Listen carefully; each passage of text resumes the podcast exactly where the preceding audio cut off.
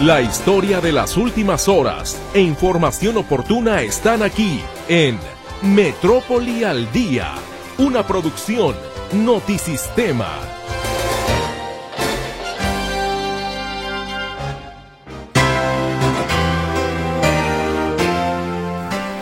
Muy buenas tardes, me da mucho gusto saludarle en esta emisión de Metrópoli al Día. Qué bueno que nos acompaña, espero que esté usted teniendo un estupendo martes. El calendario marca que ya es 16 de enero de 2024 y estas las noticias de la jornada.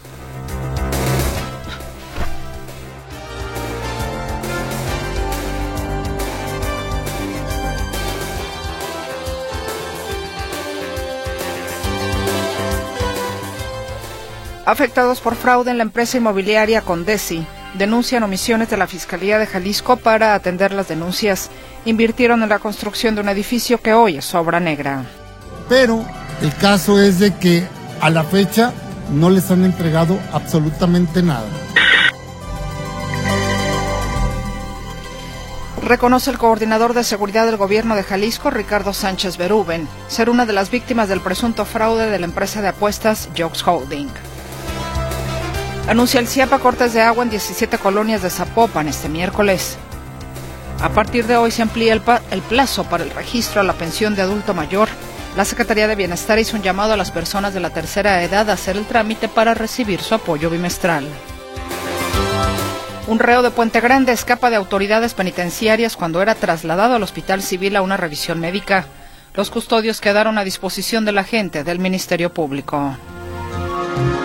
Saldo de dos muertos arroja aparatoso choque entre un tortón y un camión que transportaba hielo sobre la autopista Guadalajara-Colima en el municipio de Tonila.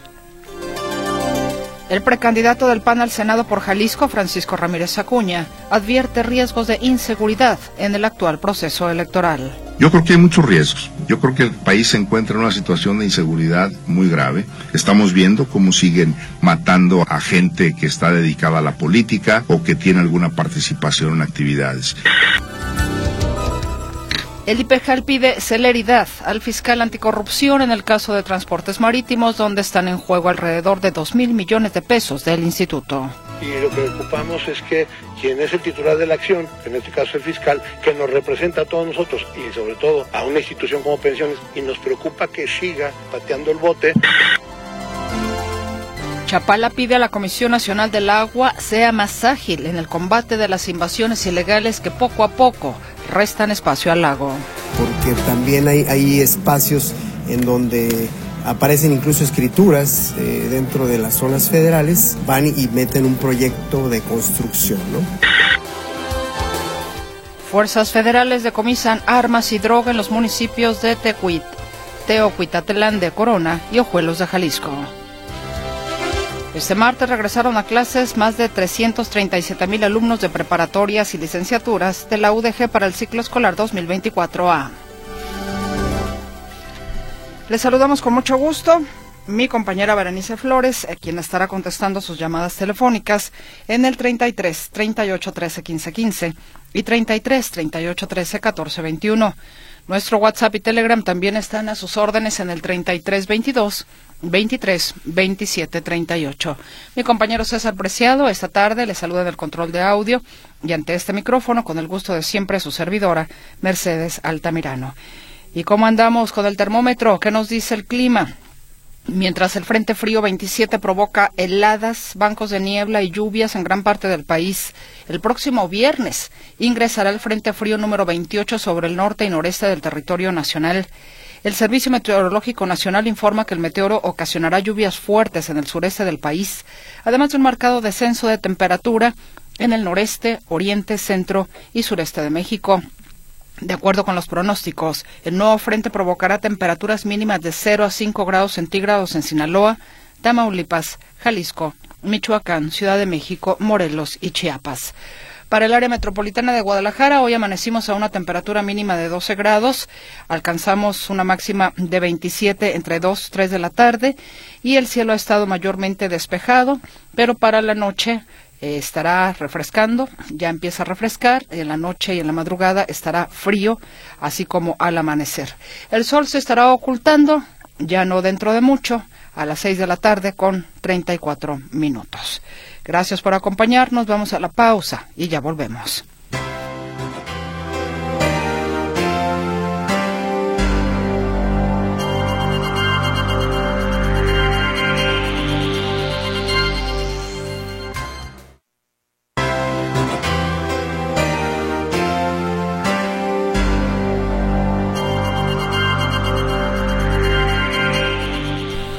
Hablemos de cuestiones que tienen que ver con dinero, pero situaciones que sin duda alguna, bueno, son irregulares.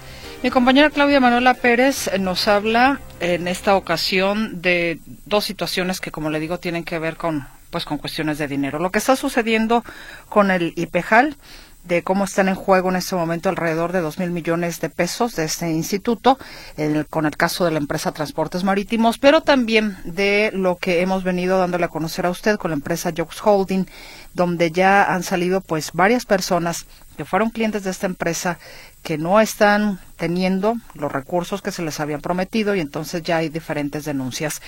Pero resulta que entre los que están defraudados se encuentra el coordinador de seguridad de Jalisco. Te escucho, Claudia Manuela Pérez. ¿Cómo estás, compañera? Buenas tardes. ¿Qué tal, Mercedes? Gracias. Muy buenas tardes. Efectivamente, el coordinador de seguridad de Jalisco, Ricardo Sánchez Berúben, confirma que es uno de los cientos de afectados por el fraude de la empresa Jox Holding en la entidad. Detalla en un comunicado que fue cliente de la empresa desde febrero del año 2020 y al momento de presentarse el impago, al igual que otros clientes, presentó una denuncia ante la Fiscalía del Estado en calidad de víctima para que sean las autoridades las que determinen la comisión del delito al, que se está buscando, que sería fraude. Entonces tenía tres años él como socio eh, activo de esta empresa Jox Holding, que, que finalmente a, finales del 2023, pues señala que no puede seguir pagando esos altos eh, rendimientos de por inversiones a sus clientes. Eh, señala Sánchez Berúben que la empresa Jox generó la confianza de los inversionistas debido a que se manejaba mediante movimientos bancarizados, presentaba informes mensuales y solicitaba también su adhesión a la Comisión Nacional Bancaria y de Valores, trámite que se dio en el año 2022. Dice que siempre les avisaba acerca de esta solicitud y finalmente se dio de alta en el año 2022. Agrega el coordinador de seguridad de Jalisco que será el único comunicado que emita al respecto para no entorpecer las investigaciones y reitera que él está como una víctima más de esta empresa Jux Holding, de este fraude que se ve ya que ya está en procedimiento las demandas, ya está el proceso judicial, ya se le, eh, pues eh, algunas casas se le se fueron a investigar algunas dos fincas y se confiscaron cuentas bancarias de esta empresa Jux Holding que pues ya sabemos que quebró, que definitivamente dijo que ya no podía seguir pagando a los inversionistas. Este fue el comunicado que dio esta mañana Ricardo Sánchez Berúben, coordinador de seguridad del Estado de Jalisco. Y también te voy a hablar, Mercedes, acerca del director del IPEJAL, eh, Héctor Pizano. Él lo entrevistamos acerca de esta, pues esta denuncia que presentó acerca de esta eh, de esta inversión ilegal que realizó la pasada administración del IPEJAL en la empresa Transportes Marítimos. Él señala o reitera que nada hace o poco hace la Fiscalía del Estado, la Fiscalía Anticorrupción, porque ya presentó esta denuncia, ya han pasado dos años y no se agiliza. Él señala que inclusive a finales del año pasado se les requirió documentación eh, extra y dice que ya se entregó y pide al fiscal anticorrupción Gerardo de la Cruz Tobar pues que actúe en el caso y que se presente ante un juez esta denuncia para ver si procede o no procede. Escuchamos ahora a Héctor Pizano. Y lo que esperamos es que ojalá ya eh, el fiscal eh, la ponga en conocimiento de un juez. Es un juez el que pudiera determinar si no se encuentran los elementos de un delito y lo que ocupamos es que quien es el titular de la acción, en este caso el fiscal, que nos representa a todos nosotros y sobre todo a una institución como pensiones que son 130 mil afiliados y 50 mil jubilados, pues obviamente es un asunto del mayor interés y nos preocupa que siga eh, pateando el bote. Hoy que lamentablemente fallece eh, el señor Carlos Bremer, que era parte de este tema en cuanto a su empresa, que era la colocadora, etcétera, etcétera, pues insistimos en que es hoy más que nunca importante que este asunto ya esté en manos de una autoridad judicial. Bueno, entonces señala que espera que ahora sí la Fiscalía Anticorrupción, el fiscal Gerardo de la Cruz Tobar, ponga ante un juez esta denuncia, esta eh, pues inversión irregular de, en transportes marítimos para que pues se sepa de una vez qué va a pasar con este dinero. Son 1.600 millones de pesos los que el IPEJAL puso, la pasada mención del IPEJAL, eh, puso en, esta empresa 1.600 millones de pesos y todavía no se sabe si se van a recuperar o no. Están volando estos 1.600 millones de pesos del Instituto de Pensiones del Estado de Jalisco. Mi reporte, Mercedes. Muy buenas tardes. Y bueno, eh, Claudia, también en el Perro del Ipejal están pensando también en hacer un desarrollo turístico, ¿no? Así es, fíjate que ay, yo creo que muchos conocemos este terreno que estamos cerca del malecón. Hay un terreno enorme que dice propiedad del Ipejal y que tiene muchos años, eh, pues ya ahí, pues, no abandonado, pero sí inactivo, por decirlo de esta forma, y es, es playa, está pegado al mar y se le preguntaba al director del IPEJAL qué iban a hacer en años anteriores y ahora sí nos dijo también que pues este año quedará listo el proyecto de este desarrollo turístico que el IPEJAL construirá ahí en este en este terreno. Este terreno tiene un valor de mil millones de pesos el puro terreno.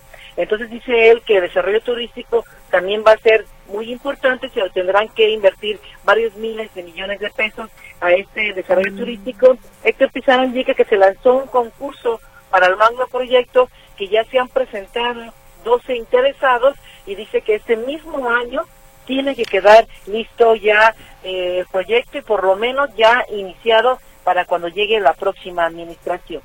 Escuchamos. No hay licitación, lo que se abre es una convocatoria de base de concurso, porque lo que se planteó es que se abra a quien pueda tener mejor proyecto de desarrollo turístico económico, que le pueda generar mejores condiciones de retorno al IPESAL y que también encaje en el entorno de detonar un nuevo polo de desarrollo en, Puerto Vallarta.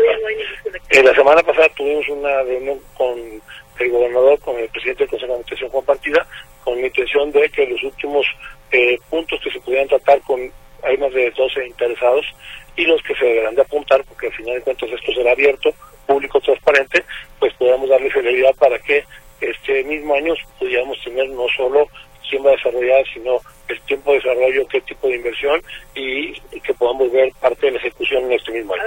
Bien, nos señala que se han presentado 12 propuestas, algunas de 8 mil millones de pesos, otras de 20 mil millones de pesos. Se contempla un desarrollo turístico grande, eh, donde pues claro es terreno del IPEJAL, donde el IPEJAL tenga intervención y bueno, vamos a ver qué pasa, lo señala que este mismo año debe quedar ya el proyecto bien establecido y por lo menos iniciado la obra de este proyecto ahí, de ese terreno del IPEJAL que se encuentra para mejor ubicación sobre la principal avenida a un costado del hotel eh, Sheraton, Isabel Sheraton y muy cerca del malecón. Mi reporte, Mercedes. Muy buenas tardes. Muchas gracias, Claudia Manuela Pérez, que estés bien. Hasta luego. Hasta luego. Y saludo a mi compañero Héctor Escamilla Ramírez. Hablemos ahora de pues otras cuestiones que tienen que ver también con pues fraude, en este caso un fraude inmobiliario que están denunciando los ofendidos algunas omisiones de la Fiscalía Estatal para atender precisamente esta situación. ¿Cómo estás, Héctor? Te saludo con mucho gusto. Muy buenas tardes. ¿Qué tal, Meche? ¿Cómo estás? Muy buenas tardes. Un gusto saludarte. También a los a escuchas Y bueno, comentarte, tú, me imagino que muchas personas, muchos de las personas de los auditorios recordarán un edificio que se encuentra eh, abandonado en obra negra allá en la avenida Tchaikovsky. Esto entre avenida Guadalupe y avenida Tepeyac. Este edificio en realidad, digamos, no sería mayor cosa no, nadie le pondría mayor atención de no sé por qué en años pasados estuvimos reportando aquí mismo en la estación de las noticias que este espacio estaba provocando, o el abandono de esta instalación, de este edificio incompleto, estaba provocando socavones sobre la avenida Tchaikovsky, algunos socavones de bastante riesgo, porque literalmente estaban horadando la parte inferior de la carpeta asfáltica y esto implicaba algún riesgo de, derrumbe. Eh, en realidad, esta, y aquí lo interesante de esta, de esta, problemática, este lugar, este predio, pues es, eh, es parte de este fraude que se habría, se habría perpetrado contra al menos unas 250 personas, una empresa inmobiliaria llamada Condesi. En este lugar estaba, pues, o se había pensado el desarrollo de un proyecto inmobiliario llamado Vita Poniente. Esta empresa, este, básicamente esta compañía Condes invitó a personas a invertir, pues, en ahorros, sus vidas, en departamentos. Ellos aportaban y a cambio recibirían hasta 10 mil pesos mensuales porque estos departamentos iban a ser usados en rentas cortas. Es decir, básicamente es un hospedaje tipo Airbnb o de estas plataformas. La gente iba a recuperar su inversión a partir de la que la gente pagara por estas rentas. Eh, muchas personas confiaron en esta empresa porque les dijeron que eh, la obra iba a avanzar, que se iba a llevar a cabo, además de los departamentos en un centro comercial en la parte inferior. Eh, la gente siguió eh, entregando dinero, vieron cómo se cimentaba, vieron cómo se iniciaba la edificación, pero repentinamente en el año 2018 simplemente la empresa eh, abandonó esta construcción, dejaron ahí botado literalmente el, eh, la obra negra, incluso una grúa que pues implicaría algún riesgo, eh, está también allá abandonada y pues ahora lo que están reclamando las personas es que les devuelvan el dinero. Ellos lo que les dicen es, bueno, su dinero ya está invertido en la obra negra que nunca se terminó, pero el resto del capital pues no se los han devuelto a los damnificados. Vamos a escuchar a Rubén Martínez Bocanegra, él es un abogado defensor de cuando menos 18 de los 250 afectados que habría. Tan solo lo que él está tratando de recuperar para sus clientes son cerca de 40 millones de pesos. Escuchemos parte de lo que dijo. De hecho, el desarrollo inmobiliario se iba, iba a quedar ubicado en la calle de Tchaikovsky, número 1057, entre Avenida Guadalupe y Tepeyac. Ahí está una torre, una, una, una torre, una obra negra a punto de caerse, con una grúa totalmente oxidada. Está a punto de caerse, yo creo que va a ocasionar por ahí un accidente. Bueno, el punto es que se presentaron las denuncias correspondientes desde noviembre del 2021 por los delitos que resulten en función de que fueron totalmente pagados y nosotros creemos que se tipifica el delito de fraude. El punto es de que hace, hace más de un año que las carpetas se encuentran totalmente paralizadas. Nosotros solicitamos la inmovilización de un inmueble para asegurar cuando menos la, el pago de la reparación del daño que asciende a más de 40 millones de pesos que estas personas tienen en su poder y que bajo ninguna circunstancia quieren devolver el dinero. La fiscalía no asegura el inmueble, las carpetas ya llevan dos años con ellos y no se han judicializado. Nos han pedido y hemos exhibido las, doc las documentaciones correspondientes, ¿verdad? Y aún así están totalmente paradas. Allí escuchamos parte de lo que dice el abogado defensor de estos, de algunos de los afectados. Reitero, son cerca de 250. Y bueno, ellos lo que mencionan la, lo, algunos de las víctimas de este fraude es que pues confiaron, confiaron en, que era una empresa seria, confiaron en que era una empresa que les iba a devolver sus capitales y pues eh, la autoridad literalmente tampoco ha hecho gran cosa para ayudarles a recuperar su dinero. Entonces ahí el reclamo, dicen que algunos casos de fraude sí se atienden con puntualidad, otros pues la realidad es que lo están abandonando a su suerte y para muchos fue el, eh, pues una, pérdida muy fuerte de, de dinero para estas personas, el, en algunos casos 3, 4 millones de pesos lo que llegaron a invertir en este proyecto para tener renta segura, 10 mil pesos, bueno, son, son, departamentos costosos, y todo apuntaba que en efecto, o a, diferencia de otros casos de fraude, incluso lo menciono Meche, diferencia de otros casos de fraude donde los rendimientos son exagerados y de antemano se, se percibe o se nota que no es un asunto completamente derecho, eh, en este caso pues la, el retorno de inversión estaba digamos que dentro de la normalidad, pero ellos dicen nunca pensamos que de buenas a primeras la obra la iban a parar eh, y que pues absolutamente nada del recurso que dimos en realidad estaba siendo utilizado. Entonces, bueno, hay un nuevo caso de fraude, uno de tantos que están perpetrando aquí en el estado de Jalisco. Esta es la información, Meche. Muy buenas tardes.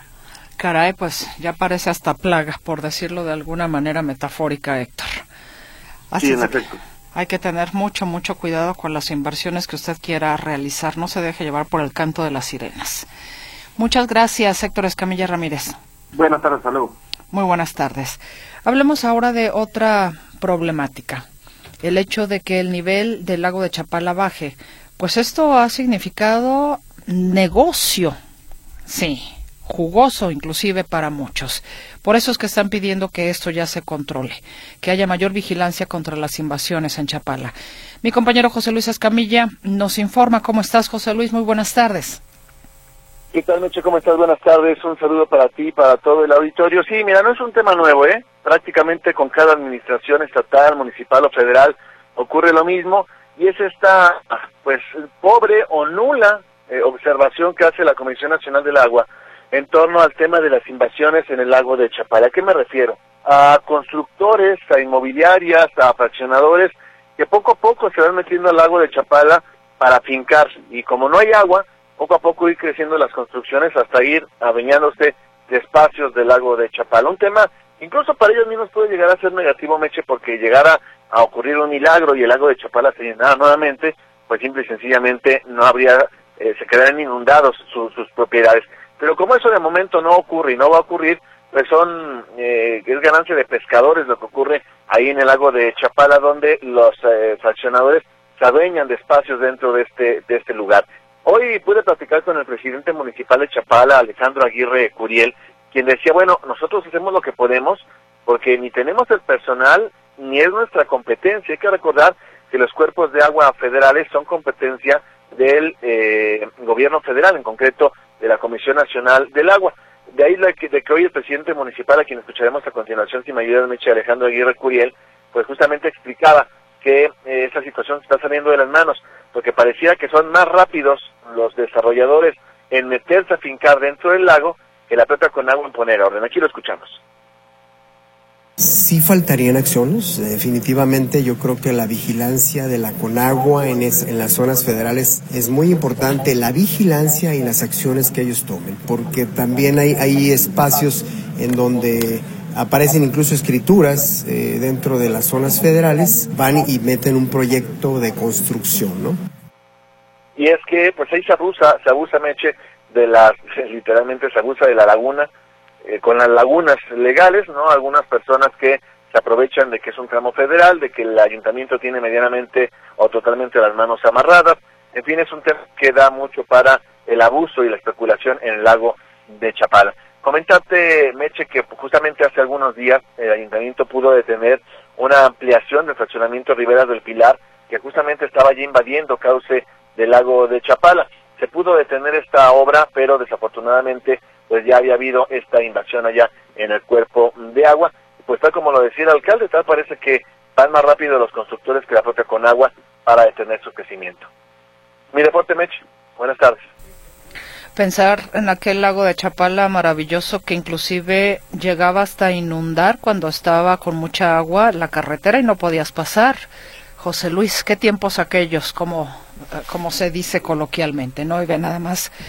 efectivamente. no me tocó verlo, Meche, eh, digo, en sus mejores momentos el lago de Chapala llegaba ya muy venido a menos, muy cerquita del malecón, nada como lo que era en antaño, pero finalmente justamente las adecuaciones que se hacen al cuerpo de agua no las que no permiten que se acumule y demás, además de que se daña flora, fauna y demás, ¿no? Así que finalmente los decretos están hechos por algo, en la ley está estipulado de dónde a dónde es el lago de Chapala, de dónde a dónde son las paredes eh, o los límites del lago de Chapala y que de ahí en adelante o de ahí hacia adentro no se puede construir. Entonces, bueno, hay agua o no hay agua, es parte del lago y eso ya no se tendría que tocar. Efectivamente, pero tú sabes que a veces los decretos pues son letra muerta. Sí, sí, por supuesto, y, es básicamente porque no hay autoridad que lo vigile, ¿no? Como lo que ocurre con tanta, con tanta reglamentitis y itis que tenemos en nuestro país, que se legisla de todo, pero no hay autoridad que, que busque que se, que se cumpla. Totalmente de acuerdo. Y lamentable, por supuesto. José Luis Escamilla, muchas gracias. Hasta luego, buenas tardes. Muy buenas tardes. Tenemos que hacer un corte y regresamos.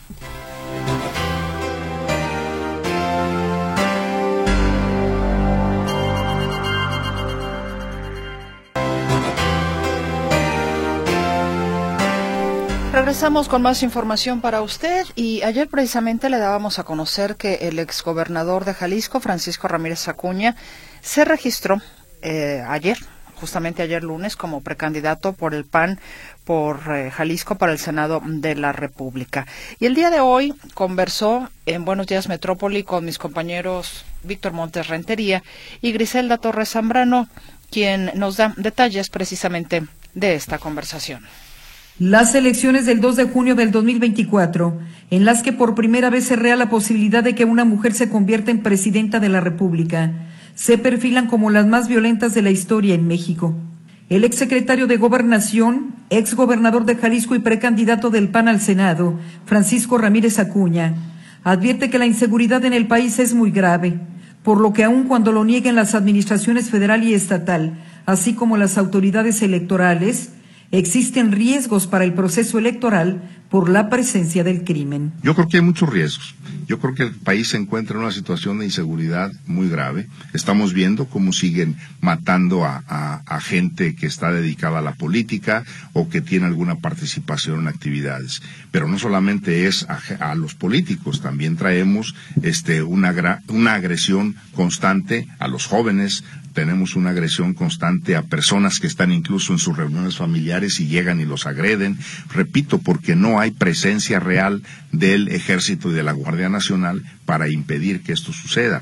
Vemos en un video antier donde están llegando a pueblos del sureste del país, otra vez este un convoy de, de, delincuentes y la gente sale, les pide seguridad, les aplaude, etcétera, y se difunde. ¿Y dónde está la Guardia Nacional? Armando Vargas, consultor en la Unidad de Riesgo Político de Integralia, considera que este podría ser el proceso con el mayor número de agresiones contra aspirantes a algún cargo de elección popular, como ya sucedió desde el arranque de enero con el asesinato de tres políticos.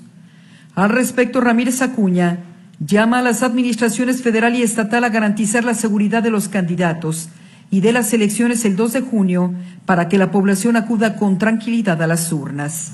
Yo creo que tenemos que pedirle al Estado, los candidatos de todos los partidos políticos, de todos, pues que garanticen por un lado el tema electoral y por, otro lado el tema individual de, de las y los candidatos y de manera muy precisa que se garantice el 2 de junio para que la gente pueda ir a votar.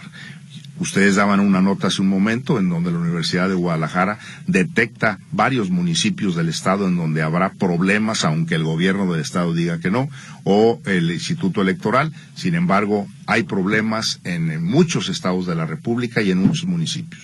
Ramírez Acuña, quien fuera el primer secretario de Gobernación en la administración del entonces presidente Felipe Calderón, justo cuando se le declaró la guerra al narco, habla de las condiciones que vive el país en materia de seguridad donde la población es víctima a diario del cobro de derecho de piso, desplazamiento forzado, asesinatos y desapariciones. Efectivamente, sí es un tema que, que es eh, fundamental en la vida moderna de México, ¿verdad? Dado que sí la, la delincuencia estaba a todo lo que daba en Michoacán, estaba todo lo que daba en Guerrero, estaba todo lo que daba en Veracruz, en Tamaulipas, y entonces, bueno, pues eso fue ante la desesperación en su momento de los gobernadores. Es como se empieza a pedir la participación. Yo creo que en un momento dado, y también lo he dicho aquí en estos micrófonos, la, eh, decisión del presidente Calderón en principio no fue mala. Yo creo que lo que vino a deteriorar el tema fue que no hizo ajustes a la estrategia y que debió de haberse hecho modificaciones a lo que venía trabajándose. Sí, se hizo una gran tarea desde, el, eh, desde la Secretaría de Seguridad, se hizo una gran tarea desde el Ejército Mexicano, pero no se hizo la tarea que correspondía a todo el tejido social. Y ese tejido social debió de haberse cuidado demasiado. Es público, y es público porque pues lo ha dicho entre otros Germán Martínez, que a él le consta, que yo estuve insistiendo como secretario de Gobernación que tomáramos el, propio control y que, y que el ejército regresara a las... Eh, a, las, eh, a, los cuarteles, que se hicieran modificaciones, etcétera. Entonces, bueno, en su momento se tomó la decisión de continuar por ese rumbo. Lo mismo sigue haciéndolo Peña Nieto y lo mismo sigue haciéndolo López Obrador. Entonces, bueno, pues las condiciones están Ahora, ahora como lo vemos con una mayor crisis, cuando este gobierno pues dice que abrazos y no balazos, entonces pues dejó el ejército de perseguir a los delincuentes, que sí los perseguía con Peña Nieto, que sí los perseguía con, con, con eh, Felipe Calderón, hoy no los persiguen, hoy al contrario humillan a nuestros militares, humillan a nuestra Guardia Nacional, Vemos imágenes donde los tienen arrodillados, donde tienen casi casi que besarle los pies a los delincuentes, piden rescate por los que tienen en un momento dado secuestrados. Especialistas del Observatorio de Seguridad de la Universidad de Guadalajara identifican 11 municipios donde la presencia del crimen organizado significa un riesgo para las elecciones. Y es que de manera histórica, el 71% de las agresiones se dirige a aspirantes alcaldes, regidores o síndicos, dado que representan los territorios donde la delincuencia organizada tiene sus intereses y negocios. Noticistema, Griselda Torres Zambrano. Continuando con más información que tiene que ver precisamente con este año electoral que ya estamos viviendo, integrantes de la coalición Juntos Haremos Historia en Jalisco, conformado por los partidos Morena, Hagamos, Futuro, del Trabajo y Verde, informaron que participarán en el cierre de precampaña de Claudia Sheinbaum en el Monumento de la Revolución a la Ciudad de México este 18 de enero. Aunque legalmente los actos de precampaña deberían estar enfocados exclusivamente a la militancia, se informó que acudirán simpatizantes de las diferentes fuerzas políticas. Negaron que se vayan a generar acarreos a este evento en la capital del país. Escuchamos ahora a la representante de campaña de Claudia Sheinbaum en Jalisco, Marilyn Pozos. No tenemos un cálculo, pues obviamente miles por el apoyo, pero sí quiero ser muy contundente, no va a haber un, solo peso de recurso para movilización, no es acarreo. Estamos haciendo justamente por eso este llamado con ustedes, para que se enteren todos los jaliscienses dónde va a ser este cierre de precampaña y quien quiera ir, pues por supuesto, por su libre paso, pues podrá. Los representantes del partido Hagamos negaron que se vayan a usar recursos de la Universidad de Guadalajara para llevar gente al evento de cierre de Sheinbaum. Y usted sabe que pues son muchos los que se involucran en el tema de las elecciones. También las, los industriales en sus diferentes ramos tienen mucho que ver. Buscan en su momento también a quién apoyar. Y la Cámara Mexicana de la Industria de la Construcción se prepara para reunirse a partir de marzo con las candidatas presidenciales Claudia Sheinbaum y Xochitl Galvez, así como con el candidato Jorge Álvarez Maínez, para pedirles que en caso de resultar electos de inmediato comience la ejecución de obra pública. Luis Rafael Méndez Jalet es candidato único a dirigir la Cámara Mexicana de la Industria de la Construcción y anticipa que escucharán a todos los presidenciables. Eh, estaremos cerca de todos los colores, de todas las filiaciones políticas y de todos los candidatos, como siempre lo hemos estado, para colaborar siempre de manera propositiva. Y cuando se sea, cuando se lleve a cabo un contrapeso, siempre tiene que ser propositivo, apoyando eh, todas las instancias y con el principal objetivo de que la sociedad siempre se beneficie. El aspirante a dirigir la Cámara Mexicana de la Industria de la Construcción indicó que también empujarán la desregulación para que sea cada vez más fácil trabajar para el gobierno. Y la Comisión de Quejas y Denuncias del Instituto Nacional Electoral ordenó retirar un espectacular donde figura el actual gobernador de Nuevo León, Samuel García, así como el video donde destapa a Jorge Álvarez Maínez como precandidato a la presidencia por Movimiento Ciudadano. La decisión la tomaron las autoridades electorales al constatar que Samuel García es funcionario público y tiene prohibido intervenir en el proceso electoral. Le tengo más información, pero antes tenemos que ir al corte.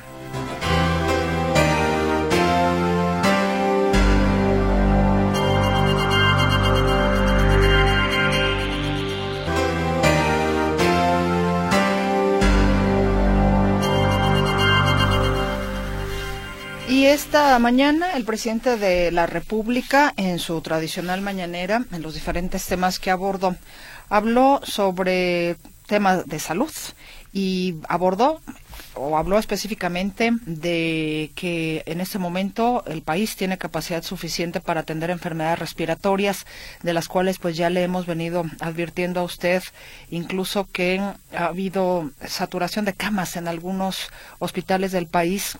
No estamos hablando solamente de COVID, sino enfermedades respiratorias en general, pero también el presidente niega que haya escasez de vacunas COVID y también otro tema sin duda alguna que pues ha venido caminando un poquito, digamos, a tiros y tirones es el de la megafarmacia, donde algunas personas inclusive pues han denunciado ya el desabasto o una mala atención a este número telefónico al que se marca buscando decir, a ver, no tengo la medicina aquí en Guadalajara, esta es mi clínica y tal, no la hay, algunos eh, procesos hasta burocráticos que inclusive han denunciado algunos radioescuchas en el espacio de mi compañero Víctor Montes Rentería, en fin.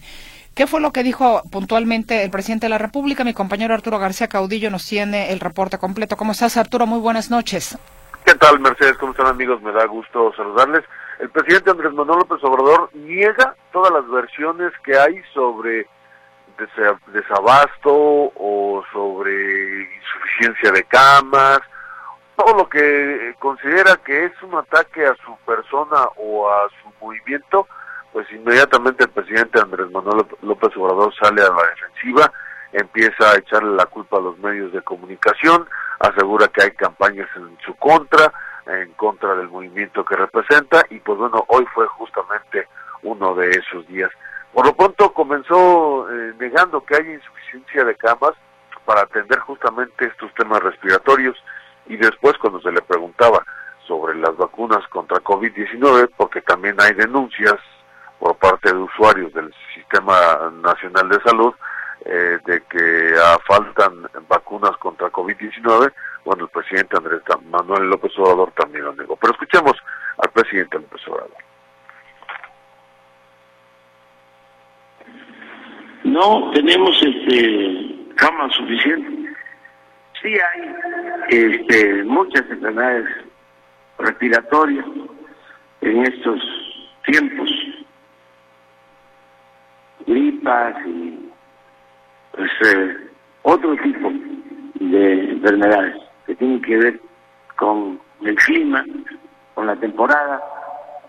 Afortunadamente eh, no hay una situación crítica y se está atendiendo a todos los eh, pacientes y hay espacios en los hospitales para la atención a enfermos. Y pues bueno, eso dice respecto de la atención a los pacientes con enfermedades respiratorias. Pero, ¿y el tema de las vacunas? Porque hay quien ha llegado o ha buscado vacunarse contra COVID, perdón, 19 y no he encontrado también respuesta porque no hay vacunas en algunos hospitales o clínicas. Y la gente, por eso este, no estoy de acuerdo con el compañero, puede ir a un centro de salud y vacunarse sin pagar. Pero decir de que no hay vacunas, pues es este una mentira. Pues no se tienen las vacunas, se tienen todas las vacunas que se requieren para el COVID y se están aplicando. También hay que recordar que para eh, vacunar contra COVID solamente hay dos tipos de vacunas en el sector salud eh, público, que son la cubana Abdala y la rusa Sputnik pero incluso hasta donde recordamos el propio subsecretario de salud, que es el encargado de este tema, eh, mencionaba que eh, se iban a adquirir cierto número de dosis, eh, nunca se dijo que se iban a adquirir más dosis, y esto, pues por un lado implica que no todos íbamos a alcanzar y que muy probablemente algunos se tuvieran que esperar a que saliera la vacuna patria, porque también dice el presidente López Obrador que ya en cualquier momento, pero pues eso lo venimos escuchando desde hace varios meses, que ya está a punto de salir, que ya fue aprobada, que ya fue revisada, que ya eh, en cualquier momento y pues seguimos esperando a que eso ocurra. Pero entonces, eh, pues también ante las deficiencias que hay en el Sistema Nacional de Salud, pues le hizo hincapié al presidente López Obrador eh, que pues hay un tema con la megafarmacia y es justamente eso que mencionabas que pues no hay abasto de ciertos medicamentos ni en la farmacia ni en las clínicas ni en ninguna parte y que esto pues es una queja de los propios usuarios. No es de los medios de comunicación no es de sus adversarios no es de la derecha no es de los fifís ni de nadie que no quiera su movimiento. Son las quejas de los usuarios y esto fue lo que respondió marzo, en marzo. Sí, ya desde ahora está funcionando muy bien la farmacia. Estamos hablando que el plazo para que el gobierno federal cuente y abastezca de estos medicamentos a estas personas, a estos pacientes, de aquí a marzo. Ya que no, no, no, no, no, no nos vas a reemplazar. Ya hay medicamentos. Pero la gente eh, puede por sí misma hacer su solicitud. No son menores de edad. No necesitan tutela. Y menos ¿sí? de personas que fingen interesarse por el pueblo. Cuando eh, lo que buscan es sacar provecho personal. Lo peor del caso es que él fue el que dijo marzo y no lo dijo ayer, no lo dijo la semana pasada, no lo dijo el mes anterior, lo dijo hoy mismo, unos minutos antes, que en marzo eh, cualquier problema que pudiera haber con la farmacia o con el sistema de salud en el tema de abasto de medicamentos iba a quedar solucionado. Y después cuando se le preguntó, bueno, es entonces en marzo o cuándo es, y se enoja diciendo que lo están emplazando cuando solamente están tratando de aclarar, la pregunta era tratando de aclarar cuándo es que va a haber medicamentos para las personas que están pidiendo, eh, eh, que están eh, explicando, que están necesitando los medicamentos porque no los hay en sus clínicas y en sus hospitales. Esa era única y exclusivamente la pregunta y el presidente Andrés Manuel López Obrador se engalló, se molestó y le dijo mentiroso al, compañero del grupo José Antonio Morales, que pues solamente estaba de la manera más cordial de la manera más atenta preguntándole cuándo iban a estar los medicamentos porque la gente está pidiendo sus medicamentos. Y eso fue lo que ocurrió, Mercedes. Sí, como que no, no sé si el presidente no, no entendió eh, o no sé, pero efectivamente él mismo lo dijo en marzo. Y luego se molesta, no me emplaces. Bueno, usted dijo que era en marzo. Exactamente. Y, y pues bueno, e, eso es, eso es producto a veces de eh, quizás no darse cuenta lo que está diciendo o no repetir o no dar tiempo a repetir lo que está diciendo. Vaya, cuando uno habla y habla y habla y habla, y eso ocurre todos los días en la conferencia mañanera, pues uno está eh, pues expuesto a equivocarse y parece que eso es lo que ocurrió por lo menos el día de hoy. Exactamente. Pues agradezco la información, Arturo. Al contrario, Mercedes. Buenas noches. Muy bien, que estás muy bien, Arturo García Caudillo. Y bueno, siguiendo con estos temas de salud, le comento que precisamente hoy llegaron a Jalisco las 50 mil vacunas de la farmacéutica moderna contra el COVID-19 que compró el gobierno del estado para proteger a grupos vulnerables. La vacunación arranca mañana previo registro de citas en la plataforma que abrió el gobierno de Jalisco desde el pasado fin de semana. Apenas ayer la Secretaría de Salud Jalisco lanzó un llamado a mujeres embarazadas a registrarse para aplicarse la vacuna y protegerse de las nuevas cepas del virus SARS-CoV-2. La plataforma estatal también está abierta para registro de personas con cáncer, VIH, enfermedad renal y grupos vulnerables. Y hablando de COVID, ¿sabe usted que la pandemia de COVID-19 dejó esto que le llaman efecto fitness, ya que en el 2019 solo 3% de los mexicanos pagaban por un gimnasio mientras que en el 2023 23% dijo tener una membresía a algún gimnasio o centro deportivo, de acuerdo a lo que revelan datos de empresas consultoras. La buena racha inicia en enero, ya que entre los propósitos siempre entre el ejercicio, el mejorar la alimentación, lo que año con año aumenta hasta en 65% las inscripciones a los, a los gimnasios. Sin embargo, este propósito suele tener una vida de entre 3 a 4 meses, por lo que a partir de abrir los espacios y máquinas de los gimnasios empiezan a desalojarse. Nos vamos al noticiero Notisistema de las 7.